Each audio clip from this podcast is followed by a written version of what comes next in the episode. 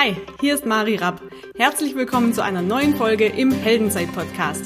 Dein Podcast für mehr Mut, mehr Selbstvertrauen und mehr Erfolg im Leben. Entdecke jetzt den Helden in dir.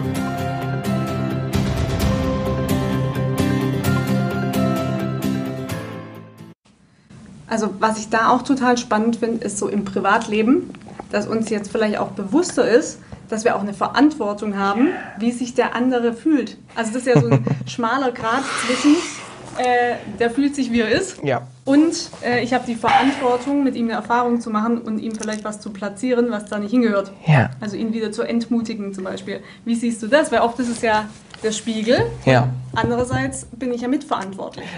Ich, ich bin gerade schon ganz so, ja, ich muss das sowas sagen, weil es passiert genau beides. Also Schritt eins ist erstmal, Verantwortung fängt bei mir an. Ich habe erstmal 100% Verantwortung für mein Leben. Und wenn ich diese Logik total konsequent zu Ende lebe, müsste ich doch sagen, naja, dann hast du auch 100% Verantwortung für dein Leben, somit ist es erstmal egal, was ich mache. Ja? Ich kann dir den pflanzen, wenn du sie nimmst, bist du ja selber schuld. Und da kommt so ein bisschen mein Mindset, das ich inzwischen hauptsächlich lebe, es aus dem NLP kommt. Äh, Ich, NLP begleitet mich seit zwölf Jahren und hat wie kaum was anderes in meinem Leben Einfluss genommen. Weshalb auch seit äh, nächstem Jahr gebe ich auch eine NLP-Ausbildung. Ich wurde so oft gefragt, wo kann man eine gute machen? Vielleicht ganz kurz Ja. für alle, die keine Ahnung haben. Ja, neurolinguistisches Programmieren. Äh, jetzt versteht man es noch auch nicht besser. Äh, basically bedeutet es, wie man das, was im Gehirn passiert, durch Sprache verändern kann. Und zwar nicht nur durchs Sprechen der Sprache, sondern auch durchs Denken der Gedanken, die auch in Sprache stattfinden oder halt auch in Bildern.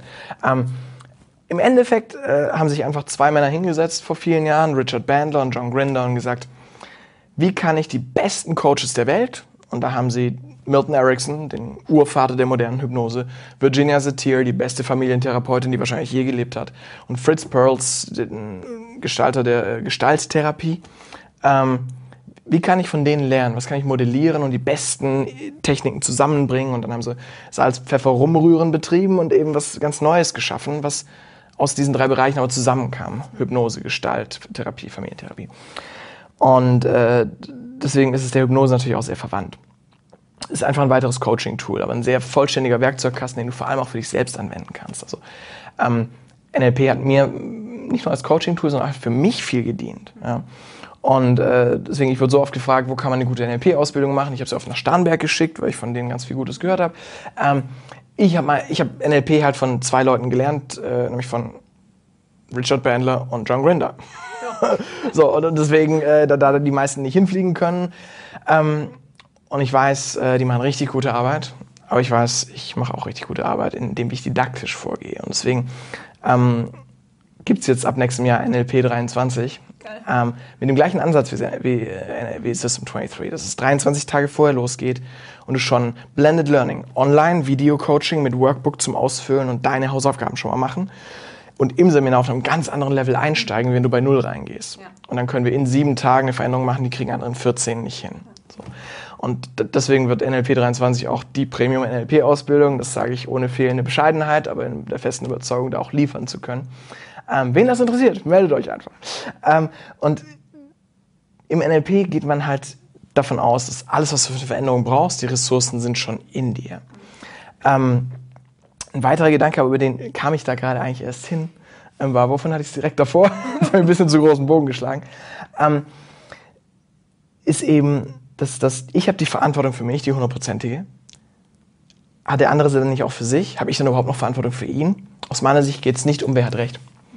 Aus meiner Sicht geht es nur noch um, was ist dienlich für die Art von Leben, das ich leben möchte, mit den Werten, die mir wichtig sind. Und da kann ich zwar sagen, du bist 100% verantwortlich für dein Leben und egal, was ich jetzt mit Worten in deinen Kopf pflanze, ist dein Problem, wenn du es annimmst und daran kaputt gehst. Aber das ist nicht dienlich für das Art von Leben, das ich leben möchte, nicht für die Werte, die ich leben möchte. Und deswegen sage ich, während ich zu 100% verantwortlich für mich bin und, und der andere zu 100% für sich verantwortlich ist, bin ich trotzdem noch verantwortlich für das, was ich rausgebe und in Abwägung des Risikos, was es beim anderen auslösen kann, falls er noch nicht in 100% Eigenverantwortung äh, seine Emotionen im Griff hat. Möchte ich das trotzdem mitdenken. Heißt nicht, dass ich es in 100% der Fälle schaffe. Ja? Heißt nicht, dass ich nicht auch manchmal was sage und jemand nimmt sich zu Herzen und ich denke so, hä? Das war doch ein Spaß. Also ich bin ja auch so, ich bin auch eher ein Delfin, ja, ich bin ja auch jemand, alles für den Gag, ja, so. lieber einen Freund verloren als einen Gag verschenkt, aber also ich hau manchmal Dinge raus, wo ich weiß, das werden jetzt nicht alle lustig finden im Raum, aber der muss jetzt sein. So. Und trotzdem versuche ich so achtsam wie möglich ähm, mit meinem Gegenüber halt umzugehen. Und ich glaube, das, wo wir diese feine Linie finden können zwischen Eigenverantwortung und Verantwortung für den anderen, ist zu wissen, egal wie sehr wir theoretisch eigenverantwortlich sind, natürlich löst das, was wir sagen, beim anderen was aus. Ja. Und wenn uns dann die anderen Menschen wichtig sind, wenn wir dann gewisse Werte leben wollen, dann ist es einfach für unser eigenes Leben und innerhalb unserer eigenen Verantwortung dienlich, nicht richtig oder falsch, aber dienlich, wenn wir das mitbedenken und entsprechend lieber gucken, wie kann ich den anderen aufblasen. Ja. ja. Sehr gut. Wir hatten es ja auch äh, vom Thema Mut und äh, ja. äh, Ermutigen. Was ist denn überhaupt Mut aus deiner Sicht? Mut ist Angst zu haben und es trotzdem zu machen. Manche denken, Mut sei die Abstinenz von Angst. Das ist Unsinn. Wer keine Angst hat, braucht keinen Mut. Ja äh, Angstlosigkeit ist für Feiglinge. Aber Mut heißt für mich, Angst zu haben und es trotzdem zu machen. Nur dann brauchst du Mut. Nur wenn da ein Widerstand ist von, ah, nee, lieber nicht. Und viele denken, sie brauchen erst den Mut, sie brauchen erst keine Ängste vor nichts mehr, keine negativen Glaubenssätze, erst dann kann ich anfangen. Ähm, der Moment wird nicht kommen. Schon gar nicht, wenn du nicht, während du die Angst hast, anfängst, den Weg zu gehen. Ähm, deswegen, ja, Mut heißt für mich, die Dinge zu machen, die für dich außerhalb der Komfortzone liegen. Ja. Und zwar noch während sie dort sind.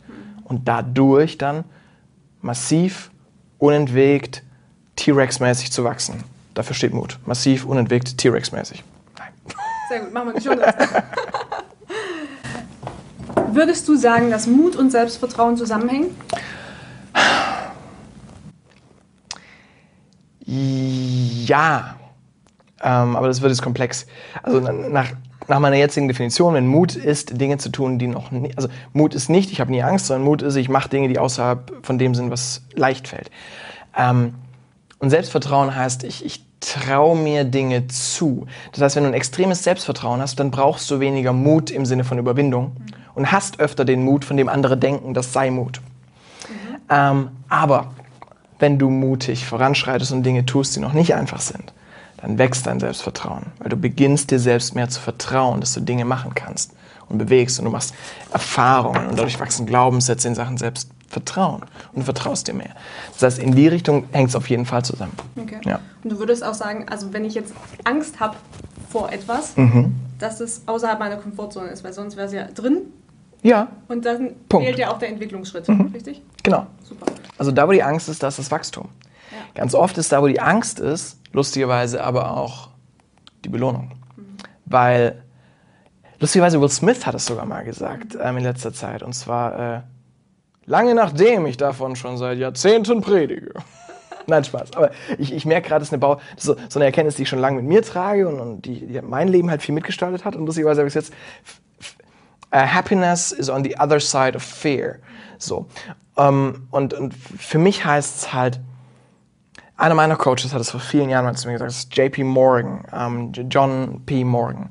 Ähm, und, und John ist ein großartiger Coach aus Amerika und er hat in einem Coaching mich mal gefragt, wo es auch darum ging, so, wo ist Komfortzone, was sind Ängste, wie kann man dran wachsen? Und er meinte so, Alex, if you walk past a bank, do you get scared? Und ich dachte so, nein, wenn ich an der Bank, also nicht zum Sitzen, sondern zum Geld abheben, an einer Bank vorbeilaufe, habe ich dann Angst? Eigentlich nicht. Und sagte, schlägt dein Herz schneller? Sag ich, nein. Are you afraid you might rob the bank? Hast du Angst, du könntest diese Bank einfach ausrauben? Sag ich, nee. Hast du Angst, es könnte schief gehen? Sag ich, nee.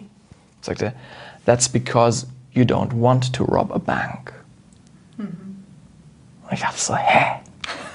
Und er sagte so, naja, wenn du wenn, wenn, wenn ein Teil von dir gerne eine Bank ausrauben würde, dann würde jedes Mal, wenn du an einer Bank vorbeiläufst, denkst du, ah, ich ah, nee, ist nicht gut, ah, und dann, dann kommt diese Angst, es könnte schief gehen. Ah. Nur wenn du wirklich ein Interesse hast, eine Bank auszurauben, kriegst du Angst, wenn du aneinander vorbeiläufst. Äh, es sei denn, du läufst an der Bank vorbei, bei der du noch viel Schulden hast, vielleicht ist es dann ähnlich. Aber worauf ich hinaus möchte, ist, viele denken an irgendwas und haben das Gefühl, ich, ich glaube, ich möchte das machen und dann spüren sie Angst. Und denken sie, ah nee, ich glaube, das ist doch nicht meins, ich habe ja Angst. Aber sehr wahrscheinlich hast du die Angst nur, weil ein Teil von dir das unbedingt machen möchte. Und weil es dir wichtig ist. Und weil du Angst hast, es könnte schief gehen und nicht klappen. Und nur deswegen hast du Angst. Wenn es dir nicht wichtig wäre, wenn du es nicht eigentlich machen möchtest, dann hättest du gar keine Angst. Dann wäre es dir egal. Deswegen ganz oft, wo die Angst ist, ist das Glück. Oder? On the other side of fear, there is happiness. Ja? Ähm, und die Angst ist dann nicht nur ein Zeichen für, hier brauchst du gar nicht hingehen, hier ist Angst, sondern oft ist es sogar eher ein Wegweiser für, schau da mal näher hin. Heißt nicht, dass überall, wo Angst ist, dass das eine gute Idee ist. Ja? ja. Äh, wenn ich an eine hohe Brücke gehe, ich gucke runter, ist da auch Angst, heißt nicht, dass du runterspringen musst, weil da die Angst ist. Ja? Ähm, schon gar nicht auf eine Art, die unsicher ist. Aber mit einem Bungee-Seil oder einem Fallschirm ist es vielleicht äh, on the other side there is happiness. Ja. Hattest du Angst vor deinen ersten Seminaren? Oder als du dein Buch rausgebracht hast? Oder, oder? Also ich, ich bin oft sehr direkt über die Erfahrung gegangen, um hier in den inneren Programmierungen was zu ändern, was sich dann nicht mehr zurücknehmen ließ. Und bin auf den starke Erfahrungen gegangen. Ich war 22, da hatte ich zum ersten Mal äh, 4 Millionen Leute an einem Abend. So. Ähm, ja, äh, live wäre cool gewesen. Nein, es war Fernsehen, aber das Fernsehen war live. So, ja. äh, das, äh, was bei vier Millionen Menschen auch ganz gut ist, weil ohne Leinwandübertragung siehst du da eh nichts im Publikum. Äh, und in dem Fall waren die Leinwände natürlich über Deutschland verteilt. Ich war in einer sehr großen TV-Show, das war pro 7, 20.15 Uhr, acht Wochen lang. Bin ich sehr stolz drauf. The Next Uri Geller hieß das Ding. Aber ist egal. ähm, ist nicht das, was ich heute mache, ist das, was ich in meiner ersten Karriere gemacht habe. Aber wenn du mit 22 äh, vor so einem großen Publikum stehst und äh, weißt, wie man äh, halt ein Millionenpublikum begeistert und mitreißt, dann äh, werden andere Dinge oft sehr schnell leicht, weil du daraus sehr viel lernen kannst, was du übertragen kannst. Und Competence, Confidence ist auch ein Loop. Mhm. Competence leads to confidence. Confidence comes from competence. Wenn du, dir, wenn du was kannst, dann traust du dir auch mehr zu. Wenn du dann merkst, ich kann es ja wirklich, fällt es dir leichter, was zu tun, du kannst es wieder besser. Ja, das wird ein Kreislauf. Und ähm, ich habe durch diese starken Erfahrungen ein bisschen die Angst vor der Bühne im klassischen Sinn verloren. Also Lampenfieber kenne ich nicht mehr so wirklich. Aber tatsächlich, sobald ein komplett neuer Kontext aufgeht, mhm. ist es wieder da gewesen. Also Momente, in denen ich noch Angst hatte, waren äh, so drei. Mhm. Aber für mich ist es nicht Angst, für mich ist es tatsächlich Lampenfieber mhm. im, im Sinne von Adrenalin. Und ich bin froh drum, wenn es losgeht, ich so, oh mein Gott, da kommt's, weil es, es macht das Gehirn schneller, es macht dich schlagfertiger, es macht dich total präsent. Wenn du total viel Lampenfieber hast, denkst du nicht, habe ich die Wäsche aus dem Trockner genommen und bist deswegen unpräsent und Leute merken, dass du nicht da bist. Du, du bist da. Und deswegen hat mich Lampenfieber immer gefreut. Und das ist der beste Weg gegen Lampenfieber, wenn du es annimmst. Weil das Lampenfieber selber ist nicht schlimm. Da schlägt dein Herz vielleicht 180, kann man mit umgehen. Panisch wird es dann, wenn man denkt, oh mein Gott, ich werde aufgeregt, ich werde nervös, ich kriege Lampenfieber, gleich kriege ich ein Blackout, Blackout, Blackout, Blackout.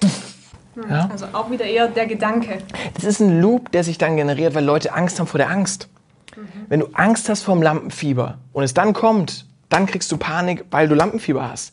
Aber wenn du merkst, hey, das ist eigentlich nur Adrenalin und Adrenalin ist was Gutes, das hilft mir zu überleben und schlagfertig zu sein und sch schnell im Kopf zu sein. Dann freust du dich, wenn es losgeht und hast dann die Kombination aus alert, wach und da und innerlich ruhig, weil du weißt, geil, ich habe die Wachheit, um ruhig zu sein. Ja. Das soll als ein Tipp zum Thema auf Bühnen sprechen. Aber tatsächlich gibt es die Momente, wo es ganz neu ist und du bist nervös. Klar, war ich, als ich beim Club 55 gesprochen habe. Äh, für die, die ihn nicht kennen, ist ein, ich mache es ganz kurz, eigentlich müsste ich es ausführlich machen, aber ganz kurz. Club 55 ist ein, eine Expertenvereinigung der äh, Marketing- und Sales-Experts in Europa europaweit maximal 55 Leute. Damit man da nur 55 findet, das ist ein sehr hartes Auswahlkriterium. Du hast drei Jahre Bewerbungsphase. Im ersten Jahr bist du nur Gast, wirst begutachtet. Mhm. Im zweiten Jahr hältst du einen Vortrag von Leuten wie Alexander Christiani, Martin Limbeck, früher Stefan Friedrich und so weiter und so weiter und so weiter. Und musst mehr als acht von zehn Punkten im Schnitt haben. Bewertung durch die Kollegen selbst. Mhm. Sonst kommst du kein drittes Mal. Und erst im dritten Jahr bist du dann Mitglied. Und entsprechend ist das ein sehr erlauchter Kreis. Und jeder ist aufgeregt, wenn er auf dieser Bühne steht. Da war ich richtig aufgeregt. Bei meinem allerersten Seminar, erinnere ich mich, war ich aufgeregt, weil sich das Format geändert hat. Ich war gewöhnt, Bühne zwischen 100, 1000, 2000 oder mit Fernsehen 4 Millionen Menschen. Kein Problem. Aber auf einmal war ich in einem Raum und da waren nur 10 Leute. Das war scary. Mhm. Das war komplett anders. Ich konnte nicht mit dieser gleichen Energie rein. Du kommst in den Saal nicht rein und sagst, hey Leute, geil, dass ihr da seid. Woo, let's go. Weil dann denken die sich so, was hast du genommen? Nimm die Hälfte. Und da muss natürlich deine Energie an den Raum anpassen. Ich bin trotzdem noch jemand mit einer hohen Energie und es gibt immer noch Leute, die sagen, nimm die Hälfte. Dafür gibt es auch viele, die sagen, wo kriegst du das her, wo kriege ich das auch.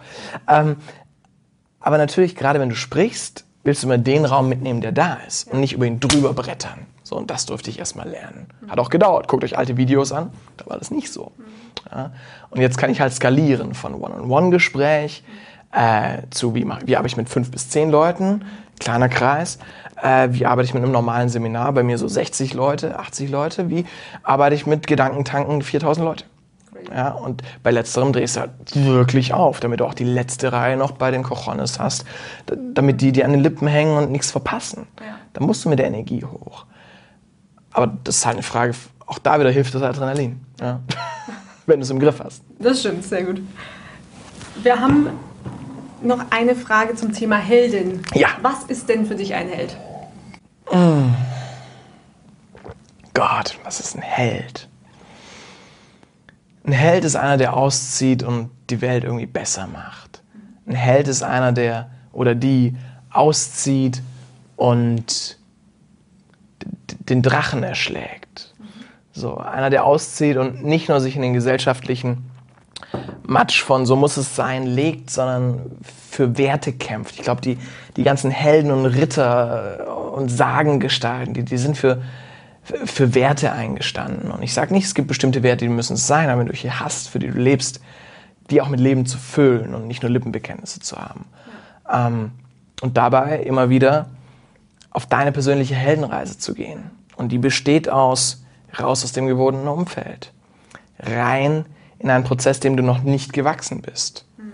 Begegnen einem Mentor, der dich wachsen lässt und der dich fordert und herausfordert, sodass du neue Erkenntnisse hast die Prinzessin retten, den Drachen erschlagen und dann mit dem goldenen Glücksserum zurückkommen in die normale Welt und dort wieder ein bisschen davon verteilen können. Ähm, ich glaube, das macht einen Held aus. Cool. Ja, geil. Äh, geile Beschreibung. Ähm, wer ist denn für dich ein Held? Tja, ähm, definitiv meine Mom äh, und mein Dad. Ganz klar, meine Eltern. Äh, die mir, die mir sehr unterschiedliche Qualitäten mitgegeben haben, aber auf ihre Art. Einfach, ich habe die Elternlotterie gewonnen. Es gibt ganz viele, die sagen, ich hatte so eine schreckliche Kindheit und habe mich durchgeboxt. Das ist auch eine tolle Geschichte, die kann ich nicht erzählen. Ähm, ich kann dafür die dankbare Geschichte von jemandem erzählen, der wirklich äh, eine Menge Support bekommen hat. So, äh, meine Mama, also wenn ich sowas wie ein gutes Selbstbewusstsein heute habe, dann, dann ist das fast 100% Schuld meine Mom. So, die, die ist Jahre ähm, bei jedem Schneehügel auf der Skipiste unten stehen geblieben und hat gesagt, jetzt kannst du fahren, um zu gucken, wie ich drüber hüpfe, um dann zu sagen, du bist toll über den Schneehügel gehüpft. ja, äh, der, der, hat mich in allem unterstützt. Ja, und, und, genauso mein Dad, der mich vielleicht eher gefordert und gekitzelt hat. Das war einer, der hat mich beim Tennisspielen nicht gewinnen lassen, nur damit ich denke, ich bin toll. Ja, aber dafür wurde ich dann auch dadurch ein besserer Tennisspieler.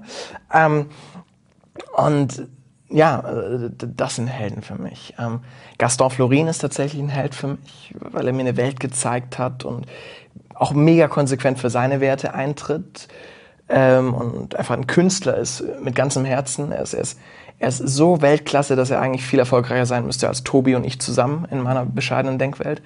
Ähm, aber ist die Kunst und das, das, also Kunst auch im Sinne von das, das Handwerk und das, das, das, das, äh, was inhaltlich schaffen so, so viel auch wichtiger als jetzt das Vermarkten des Ganzen. Äh, und, und deswegen kennen leider seine verdammt gute Arbeit noch, noch zu wenig und ich hoffe, das ändert sich noch, wenn er auch da noch reinwächst. Ähm, aber das ist ein, ein großartiger Coach und äh, ein, ein, unheimlicher Mutmacher für mich gewesen. Ähm, es ist mein Schwager Graham, äh, der damals einem 18-jährigen, pickelgesichtigen, kurz vorm Abiturigen überlegen, soll er auf Lehramt studieren oder lieber BWL, äh, die Ohren gewaschen hat und gesagt, hey, ich habe gehört, da gibt's was, da brennst du für. Mhm, so. Ja, trau dich mal. Ja. Ähm, und da auch, also nicht der einzige, aber ein wichtiger Faktor war, warum ich in die Selbstständigkeit gegangen bin. Mhm. Ähm, ja.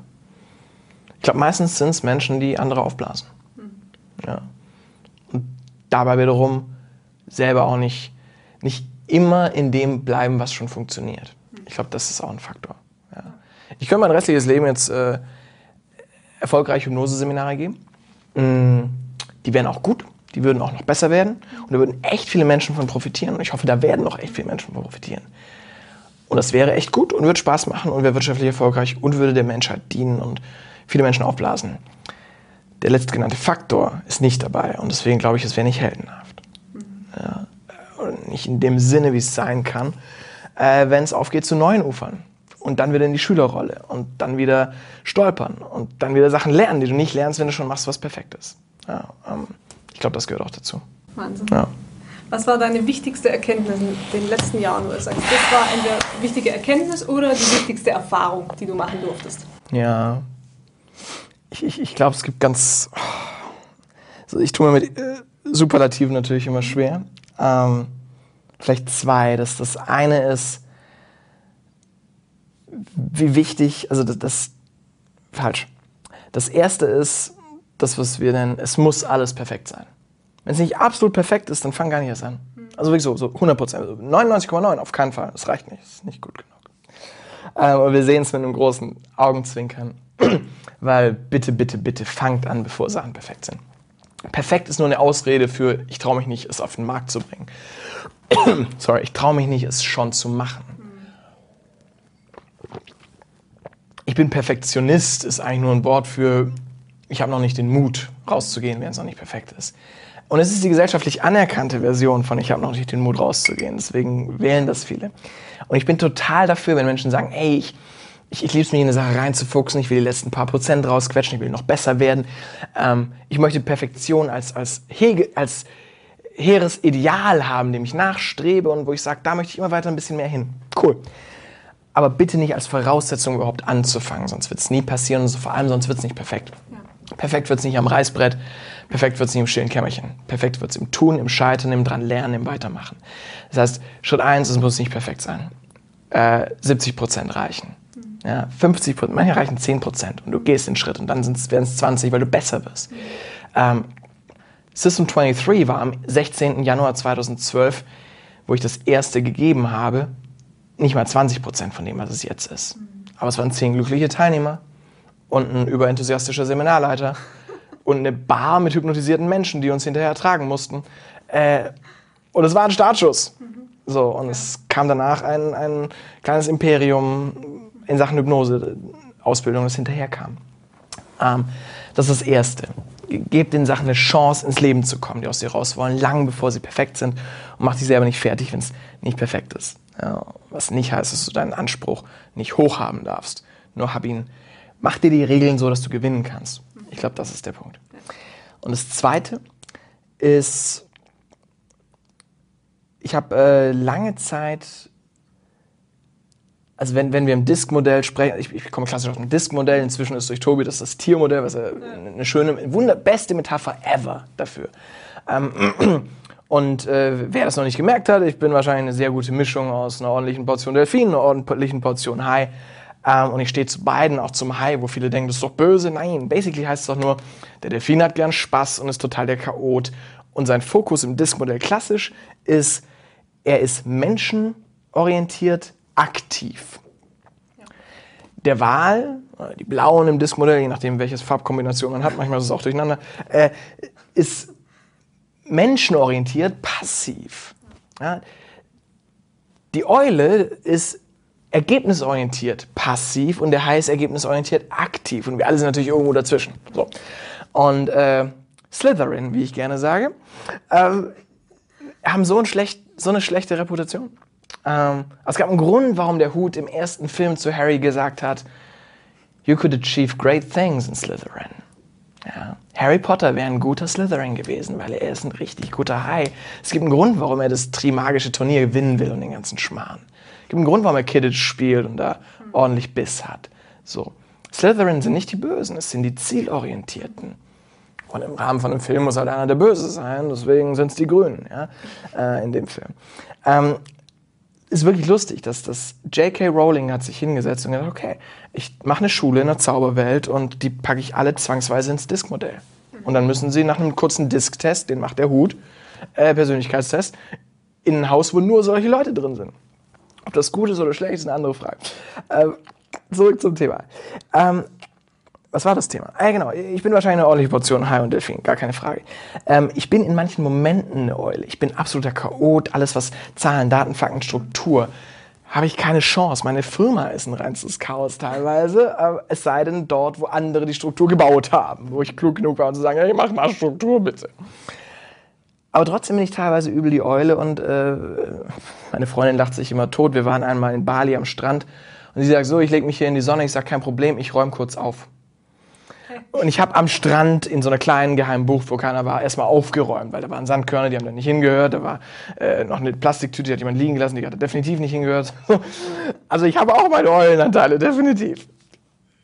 Und äh, ja, wer mich kennt, weiß, meine Arbeit ist, anderen helfen, größer zu werden. Und natürlich kommt da auch mein Wahlanteil rein. Ich habe Spaß dran, andere beim Wachsen zu sehen. Habe Spaß dran. Wir haben jetzt eine Schule in Ruanda gebaut zum Beispiel. Ähm, wo ich gesagt habe, äh, die, die eine Hälfte, oder inzwischen deutlich mehr als die Hälfte, glaube ich, zahle ich und, und, die andere Hälfte kam durch Spendenaktionen aus der Community und jetzt steht da ähm, eine Schule in einem kleinen Dorf in Kabira, wo 400 Kinder eine Möglichkeit haben, äh, eine Schulbildung zu haben, was sonst nicht passiert wäre. So. Ähm, und sowas mache ich natürlich stolz. Natürlich mache ich sowas unheimlich gern.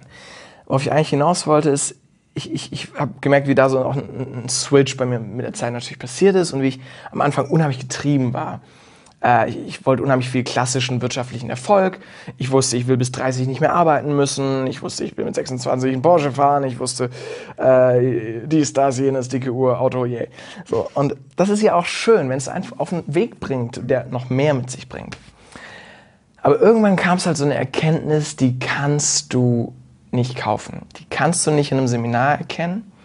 Die kannst du nur hoffentlich früh genug rational haben und dann durch Erfahrungen dir langsam füttern, dass du es vielleicht sogar schnell, im besten Fall bitte schneller erkennst als ich. Und das ist, um, uh, money is not important, but only rich people know. Uh, für, für mich ist es diese Mischung aus, Geld darf dir wichtig genug sein, damit es nicht wichtig wird. Weil Geld wird blöderweise immer dann wichtig, wenn es fehlt. Und gerade die, die, die schon sehr früh sagen, Geld ist nicht so wichtig, generieren dann keins. Und dann wird es auf einmal wichtig. Dann ist Geld dieser Scheißfaktor, der dir dauernd reinspielt, der dafür sorgt, dass du nicht äh, zu, dem, zu der Fortbildung kannst, wo du gerne hin würdest, dass du nicht wachsen kannst, der dafür sorgt, dass du nicht zurückgeben kannst, obwohl du es gerne tätest, der im schlimmsten Fall dafür sorgt, dass, äh, äh, keine Ahnung, äh, dein Kind nicht mit auf den Schulausflug kann oder so ein Scheiß. Ja? Und das oft die meisten Scheidungen, da gab es mal eine Studie zu, liegen daran, dass in Familien 500 bis 800 Euro im Monat fehlen. Krass. So, that will make the difference. Vorausgesetzt, dass sie dann nicht den Lebensstil anpassen und es fehlen wieder 500 Euro. Ja? Ähm, und deswegen gib Geld eine Chance, wichtig genug zu sein. Aber lass es dich nie kontrollieren. Und das ist eine ganz feine Linie. Das ist eine ganz feine Linie, die wir immer wieder lernen dürfen zwischen ihm genug Respekt zu zollen, dass es nicht wichtig wird, weil genug da ist, ja. aber zu merken, es kontrolliert mich nicht. Und deswegen, so für mich die wichtigste Erkenntnis heute ist wirklich, das macht alles Spaß, das ist alles geil. Ich fahre gern ein Auto mit 500 Pferden und spüre, wie es drückt, wenn ich äh, durchtrete. Ich fahre gern ein Cabrio. Ich äh, mag auch schöne kleine Dinge. So, ich finde es toll, nicht überlegen zu müssen, ob ich mir ein iPhone X kaufe. So. Aber nichts davon macht dich glücklich. Und das ist weird. Weil viele sagen, oh, ich finde, also wenn man sagt, Geld macht nicht glücklich, sage ich, da warst du noch nicht mit mir shoppen. Aber ähm, die Wahrheit ist, Geld macht Spaß und man darf Glück und Spaß nicht verwechseln. Geld kann eine Menge Spaß machen, keine Frage. Und Spaß haben wir ein Recht dazu und ist geil. Aber du kannst und das ist halt die Erfahrung, die kannst du nur als Erfahrung machen. Meine Erfahrung war, du kannst in einem Auto sitzen, das so viel kostet, wie andere für eine Eigentumswohnung ausgeben und mega unglücklich sein. Mhm. So. Absolut. Punkt. Und du kannst ohne Auto auf dem Fahrrad sitzen und mega glücklich sein. Und am Ende des Tages, und ich habe es halt rausfinden müssen, indem ich mir erstmal all die wichtigen, all die, all die tollen, teuren Dinge geholt habe. Ja. Am Ende des Tages habe ich gemerkt, okay, habe ich alles gehabt. War auch cool. Nichts hat, keins der großen Ziele, also das, das, das, hängt damit drin, es geht nicht nur um Geld, sondern keins der großen Ziele macht dich nachhaltig glücklich, wenn du es erreicht hast. Wenn ich das habe, dann. Wenn ich diese eine Frau, diesen einen Kerl in meinem Leben habe, dann, äh, glaub mir, dann wird es erst kompliziert. Obwohl es auch wunderschön sein kann, keine Frage. Ähm, wenn ich äh, die Million auf dem Konto habe, dann. Äh, äh, wenn ich äh, so für mich war es, wenn ich erstmal eine eigene Fernsehshow habe. So. Und ich hatte sie und am Abend, wo die Premiere lief, haben wir das geguckt mit Freunden, haben was getrunken und gefeiert und es war nett und am nächsten Morgen war das Leben wieder komplett normal. Und die Wochen davor waren 18-Stunden-Tage, ausschließlich, ohne Pause. Und du warst völlig fertig und hast gesagt, naja, noch über den Hügel, dann läuft's. Und, mm, weil dann baust du den nächsten Hügel. Ja. What's next? What's next? So. Deswegen, also, bin ich nicht dort, dort bin ich nicht, aber selbst wenn ich mir jetzt ein Ziel setzen würde und sagen würde, Milliarde, habe ich Bock drauf. Ich würde irgendeinen Weg finden. Ich weiß, ich komme dahin und das ist kurz geil, dann machst du ein paar geile Urlaube und so, aber nach einem halben Jahr geht dir definitiv die teuerste Yacht mit Pina Coladas und Partys und Models und Côte d'Azur und schick schick sowas von auf den Zeiger. What's next? Und deswegen dieses Ziele sind geil, aber der Weg muss auf dem Weg Spaß machen, sonst ist er verschenkt. Ja. Ich will, so inzwischen, ich will nicht mit 40 aufwachen und merken, ich habe richtig ein großes Rad gedreht, aber ich habe meine 30er verschenkt. Weil ja, ich habe meine 20er schon viel gearbeitet. Wo andere auf Studentenpartys waren, habe ich gehasselt. So, sonst äh, könnte ich jetzt nicht das Leben, was ich lebe. Aber jetzt will, will ich es nicht mehr. Und deswegen, Zusammenfassung, ähm, Geld ist schön, lass es wichtig genug sein, damit es nicht zu wichtig wird. Aber die Sachen, die dich wirklich glücklich machen, nachhaltig, nicht nur in einem Moment kurz Spaß haben, sondern wirklich glücklich, sind nie die, die du kaufst. Meine glücklichsten Momente sind mit guten Freunden, eine Flasche Wein zwischen 8 und 12 Euro, ein paar Gläsern, ein bisschen Obst, abends auf der Couch mit einer Gitarre, einem Lagerfeuer bei mir im Garten. Fertig. Wer keinen Garten hat, Lagerfeuer, Billigwein, Freunde, Boombox, Grillplatz, fertig. Ja. Das sind die wertvollen Momente, das sind die glücklichen Momente. Und sich da lieber einen Plan zu machen, so how to live like a millionaire without being one. Und dann in kleinen Happen sich das Leben, das man wirklich leben möchte, schnappen, äh, ist viel wichtiger und wertvoller als irgendeine Zahl auf dem Konto, als irgendeinen teuren Gegenstand, den man kaufen kann. Ja. Du hast ja gerade auch ganz richtig angesprochen, immer dieses Wenn dann. Das heißt, wenn Ja. ich jetzt nicht glücklich bin und wenn ich jetzt nicht dankbar bin, heißt ja auch glücklich sein, nicht glücklich haben. Ja, Das heißt, Wunderschön. Nicht glücklich? ja. Das heißt glücklich sein, nicht glücklich haben. Ja. Geil. So zum äh, Fazit. Geil. Ja. Ähm, Wahnsinnsinterview mit ganz, ganz viel Input. Ja. Vielen lieben Dank. Wie kann die Community mit dir in Kontakt treten? Maria hat noch gesagt, wir gucken so eine halbe Stunde, maximal 40 Minuten. Ich habe gesagt, aha. Ja, Aber dank, wenn ihr jetzt noch dabei seid, danke erstmal für eure Aufmerksamkeit. Das, das ist mir erstmal Dankeschön, ähm, weil, weil das, äh, ja, weiß ich wahnsinnig zu wertschätzen, wenn, wenn sich jemand so viel Zeit auch für sein Wachstum nimmt und, und natürlich sich für meine Message oder unsere Message interessiert und, und jetzt die Zeit mit uns verbringt.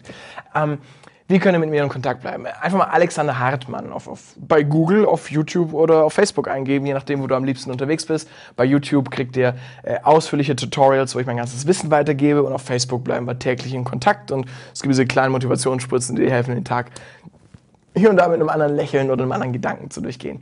Ähm, das Wichtigste ist, wenn dich dieses Thema interessiert, schnapp dir das Hörbuch, wo wir hier nochmal in die Tiefe gehen. Sechs Stunden. Ich habe es früher verkauft, inzwischen kostenlos. Hol's dir. alexanderhartmann.de oder Link in den Show Notes oder unter dem Video. Ähm, und wenn wir uns live sehen wollen, dann würde ich mich natürlich freuen. Ja, wenn das Thema Hypnose dich interessiert, bei der Hypnose-Revolution. Ähm, wenn dich das Thema High Performance, Ziele erreichen mehr interessiert, dann gerne auch beim Inner Game Live, wo wir uns das erste Mal gesehen haben, äh, nicht das erste Mal, aber das letzte Mal gesehen haben, wo dieses Foto entstanden ist ähm, und wo ich auch euch noch ein besonderes Angebot mit reingeben möchte. Ähm, und zwar auch hier 50 Prozent. Es kostet normalerweise bis jetzt, vielleicht ist es nächstes Jahr anders, aber bis jetzt 200 Euro das Ticket. Ähm, wenn ihr jetzt bucht, sind es 97 inklusive Mehrwertsteuer. So, glaub sogar auf Raten möglich, keine Ahnung. Aber sind noch 100 Euro inklusive Mehrwertsteuer übrig. Ähm, für wirklich einen geilen Tag, wo ich meinen besten Content reinpacke, wir einen Tag lang richtig Veränderungen machen. Und ja, du die, die, diese Kraft in dir mal wirklich spüren und kennenlernen kannst. Wahnsinn. Vielen lieben Dank, Alex, für deine Danke, Zeit, Mai, für fürs Input. Gespräch. Danke, dass ihr zugeschaut oder zugehört habt. Wenn euch diese Folge gefallen hat, hat abonniert gern den Kanal, lasst uns eine Bewertung da. Wir freuen uns mega über euer Feedback und vergiss nie, du bist der Held deiner eigenen Geschichte. Bis dahin, bye bye. Tschüss. Dankeschön. Danke dir.